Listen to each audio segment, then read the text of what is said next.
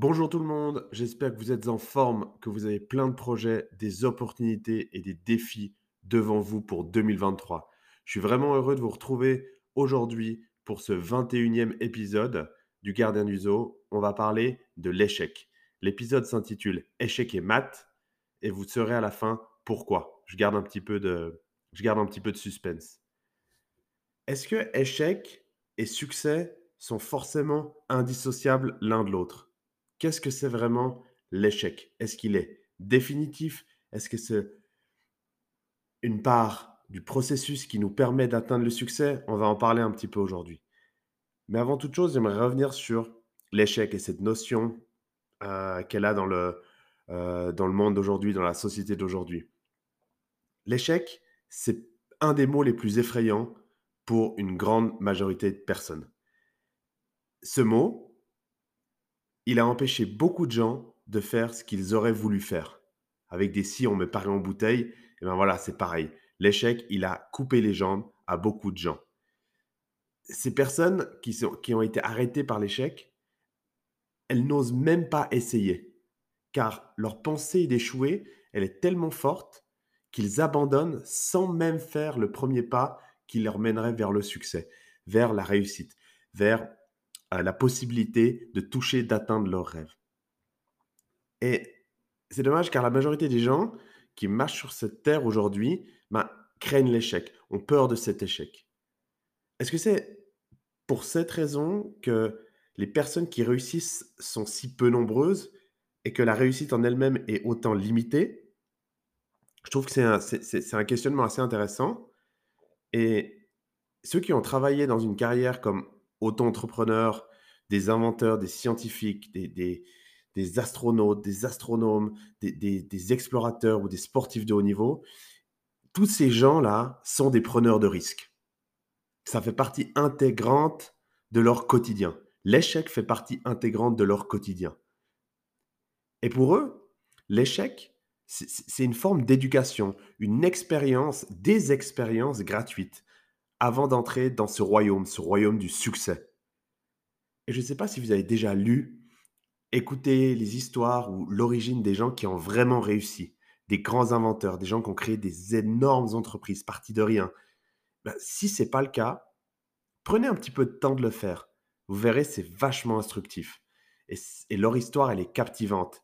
Et elle n'est pas dénuée de, d'énormes retournements de situation, d'échecs et de reconstruction. Enfin, vraiment, prenez un petit peu le temps d'un domaine qui vous inspire, peut-être que ce soit un artiste, que ce soit un sportif, que ce soit un inventeur, que ce soit un entrepreneur qui a du succès. Écoutez leur histoire, lisez leur histoire, ils ont vraiment des choses très intéressantes à raconter. On a beaucoup, et je pense presque tout le monde, et j'espère que c'est le cas, des idées, des rêves, des objectifs. Peu importe quel est le degré de maturation on l'a en nous. Mais pour un certain nombre, pour un certain nombre de raisons qui nous sont propres, on refuse simplement d'agir. Ça reste à l'état de rêve. On, ne décide pas d'en faire un plan pour avoir un objectif. Il n'est pas palpable. Il est vraiment juste à cet état d'idée, de rêve. Et, et souvent, on refuse d'agir par la peur. Et souvent par la peur de l'échec. Et si on refusait simplement d'abandonner au lieu d'éviter de s'y confronter. Si la réalité de tout ça, c'est que au lieu de d'éviter de se confronter à un échec potentiel, on refusait plutôt d'abandonner. On refusait d'abandonner notre rêve. Et je viens là, en fait, à cette notion de l'échec ce refus d'échouer, ce refus d'abandonner. Lorsque vous fixez un objectif, vous avez un rêve, vous devez faire une déclaration à vous-même. L'échec n'est pas une option. Point. Vous devez déclarer à vous-même, avoir un investissement personnel de vous dire, face à moi-même, je fais cette promesse. L'échec n'est pas une option tolérable. Peu importe à quel point les circonstances vont évoluer, et elles vont évoluer, à quel point je vais devenir fatigué des efforts que je vais fournir. Il faut se persuader que je vais continuer, je vais y arriver. jusqu'à ce que cela devienne une réalité, jusqu'à ce que je réussisse ce que je décide d'entreprendre. Et chaque jour, vous devez vous présenter au début de votre journée avec un plan. Et vous devez continuer à l'exécuter, à le faire, pour faire savoir à l'échec, personnifier l'échec, comme si c'était une personne, un symbole. L'échec doit savoir que vous allez l'affronter tous les jours, car elle n'est pas une option valable pour vous. En aucun cas, elle n'est définitive. Chaque jour, vous allez vous présenter. Peut-être vous allez perdre ces duels, et perdre ces duels, et perdre ces duels. Mais cet échec ne sera pas définitif. Vous allez vous représenter tous les jours pour qu'elle sache qu'à cette heure-là, vous serez là. Vous allez l'affronter jusqu'à que vous allez réussir. Et pour ça, vous devez croire en vous. Vous devez vous visualiser en train de réussir. Ressentir les émotions que ça va générer de réussir. Avoir cette confiance en vous, en votre capacité, en vos compétences. Et ça, c'est peut-être un des sujets phares, un des sujets clés. Et j'en avais déjà un petit peu parlé dans le podcast précédent. Un podcast que je vais dédier à ça sur la sécurité identitaire.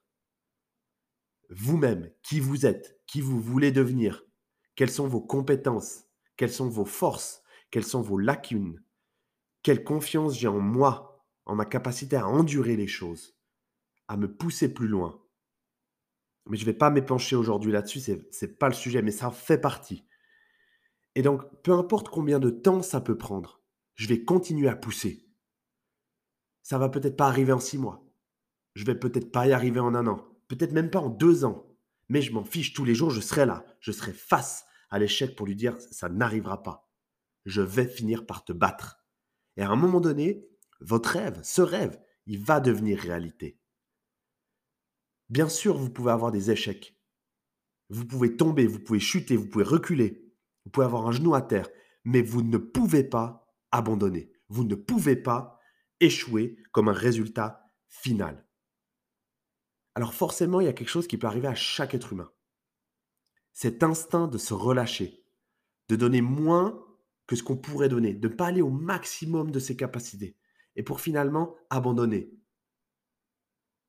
et si vous écoutez cette mauvaise conscience, cette petite salope dans votre tête qui vous dit jour après jour, t'es pas assez bon, tu peux pas faire ça, tu n'y arriveras pas. Pourquoi tu te fatigues à essayer?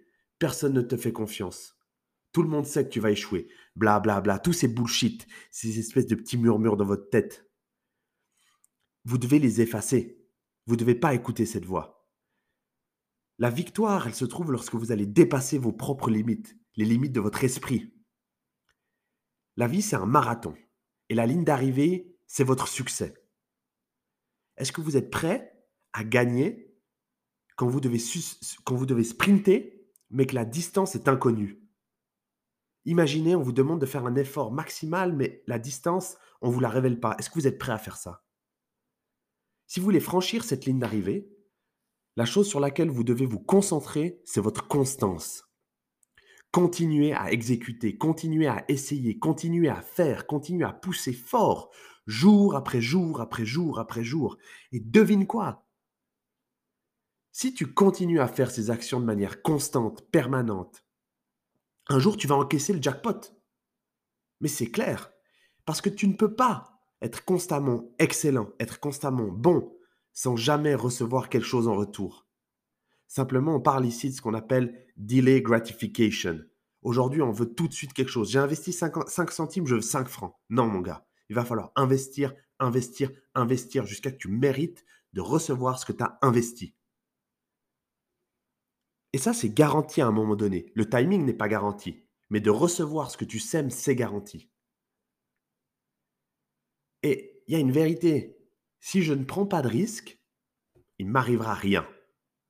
Mais en contrepartie, je vais accepter d'être médiocre et que je serai en incapacité de gagner. Si je prends des risques, ok, je peux perdre, je peux me faire mal, je peux être blessé, mais je me donne des chances de gagner. Et si je ne me donne pas de chance de gagner que je ne prends pas de risque, je ne vais jamais gagner.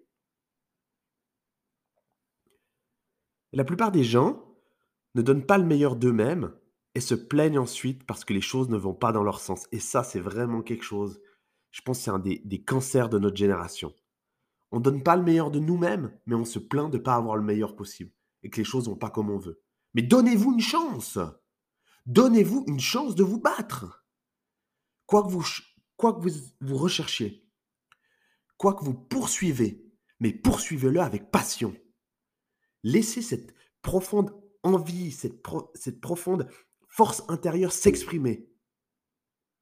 Laissez-la s'exprimer et laissez entendre à tout le monde que vous ne serez pas laissé pour compte, que cette force qui est en vous, elle vit, elle va pouvoir sortir.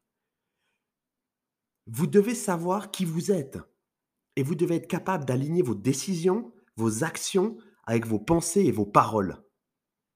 Vous devez vous aligner.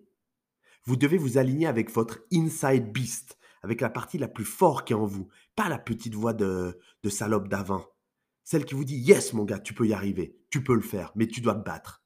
T'es fort, t'as cette capacité, et ça va pas se faire tout seul. Tu dois mettre les choses en œuvre pour y arriver. Et pour ça, vous devez vous mettre au défi permanent de vous engager à 100%, à 110%, à 120%, et de surmonter l'adversité, les défis qui vont se mettre sur votre route. Quelles que soient les circonstances, ça ne sera pas facile. Mais c'est comme ça que vous allez parvenir à atteindre vos objectifs, à devenir la meilleure version de vous-même. Après, c'est un choix personnel. Vous voulez rester average, vous voulez rester médiocre. Ok, fine, mais alignez-vous avec ce que vous dites, alignez-vous avec ce que vous faites. Moi, personnellement, je c'est du gâchis de ne pas vouloir vivre la meilleure vie qu'on puisse vivre. Mais bon, c'est personnel, hein. Et dans tout ça, quelle est la place de l'échec vis-à-vis du succès? L'échec, c'est un terme qui est relativement fort. Il est fort et catégorique pour moi. Il fait mal, l'échec. Pourtant, à mon avis, à mon sens, il est mal utilisé, il est mal interprété, il est mal compris dans la majorité des cas. À travers les réseaux aujourd'hui, la réussite, ou, au moins ce qu'on souhaite promouvoir comme, comme réussite, on glorifie l'échec, on dit que c'est à travers l'échec qu'on réussit. Mais comment est-ce qu'on définit cet échec? On ne le définit pas vraiment. Et pour que l'échec soit productif, selon moi, il doit respecter certaines contraintes bien précises. Ça doit être le résultat d'essais, d'efforts et d'actions planifiées à l'avance de manière correcte, cohérente, dans le but de produire un effet positif. Alors, parce que moi, je pourrais vous citer aujourd'hui, maintenant, la, seconde près, 100 manières d'échouer dans des tentatives rocambolesques, et je trouve super cool de pouvoir placer ce mot. Et dans ces 100 tentatives rocambolesques, il y aura un seul effet, c'est un amas de décisions stupides qui vont engendrer des risques inutiles. Se mettre en position d'échec voulu, permanente, c'est donc pas une solution. Si aujourd'hui je, vous apprends à en arracher un snatch, premier jour, vous faites un à barre à vide et direct derrière je vous mets 100 kilos. Bien sûr, ce sera un échec. Mais un, est-ce que vous allez apprendre quelque chose de positif? Est-ce qu'il y aura une action intelligente, cohérente derrière? Est-ce que le processus servira à quelque chose? Non, à part vous blesser ou vous mettre en échec et dire Ah ah, t'es pas arrivé. Ou je peux sortir maintenant en short de chez moi, courir avec la tête dans le mur, et guess what, j'aurais mal à la tête et ça m'aura rien appris j'aurais échoué, j'aurais pas détruit le mur. Donc des solutions stupides, il en existe. Donc se mettre en position d'échec voulu, avec un gap beaucoup trop haut, c'est pas une solution.